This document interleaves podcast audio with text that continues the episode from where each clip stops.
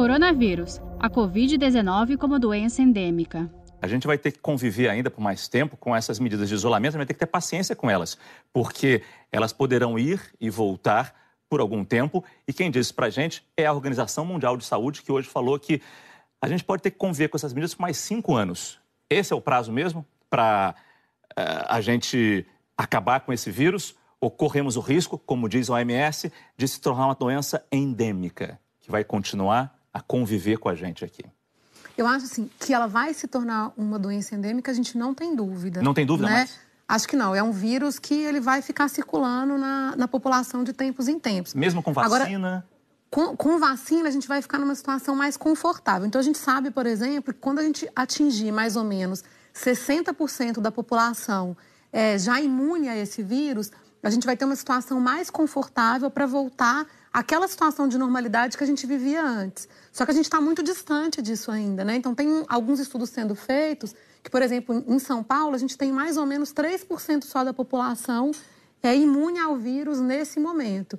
Então a gente tem um grande caminho para percorrer ainda, sem conseguir voltar àquela situação de normalidade que a gente tinha antes. Esse negócio da imunidade de rebanho, de atingir 60% da população, a população estaria mais ou menos protegida, assim, é bastante discutível, né? A Espanha, é, eu li uma pesquisa hoje feita pelo governo espanhol.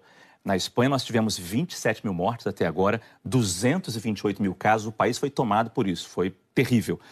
É... Aí você pensa, ah, devemos ter um número grande de imunidade de rebanho por lá. Na região da capital, Madrid, 14% estão imunizados, é verdade.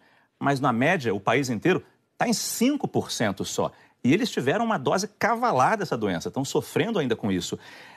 Vai demorar muito para a gente ter essa imunidade de rebanho assim mesmo? A gente imagina que essa imunidade de rebanho ainda demore, porque nós temos hoje uma doença que ela não tem controle do ponto de vista de vacina, ela ainda não tem medicamentos que sejam efetivos comprovadamente, e isso faz com que a gente tenha uma população susceptível e a função da gente deixar essa população em casa é diminuir a quantidade de pessoas que está se infectando para que a gente não tenha uma sobrecarga de hospitais, sobrecarga principalmente dos leitos de terapia intensiva, até que a gente tenha uma solução melhor, até que exista uma vacina, que talvez demore um ano, um ano e meio, desde que tudo isso começou, até que a gente tenha um medicamento que seja comprovadamente por estudos mostrando que tem alguma solução. Enquanto isso não aparecer, a gente vai ter ainda em várias cidades períodos de melhoria, então melhora, diminui um pouco as medidas, infelizmente volta a aumentar os casos, fecha-se algumas áreas, algumas regiões, deixa-se pessoas que têm um risco maior de evoluir com complicações, essa pessoa ela fica em casa e testa-se muito. A gente tem a ideia de que testar é sempre bom e o teste, nesse caso, ele é um teste que ele vai nos ajudar a mostrar um pouco mais para frente quem já pegou, quem não pegou e a partir de então ter um pouco mais de segurança para deixar essa população que já pegou é, eventualmente sair, já que a gente ainda não tem comprovação de que esse vírus ele novamente é, infectaria essa mesma pessoa. Na experiência de vocês, o Brasil quer chegar a fazer 40 milhões de testes até dezembro para tentar ter uma noção de como está a doença em diferentes etapas até o fim do ano.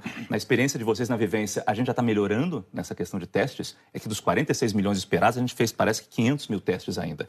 Acho que é muito pouco para um país do nosso tamanho e no momento grave que a gente está vivendo. A gente está tendo mais acesso a teste?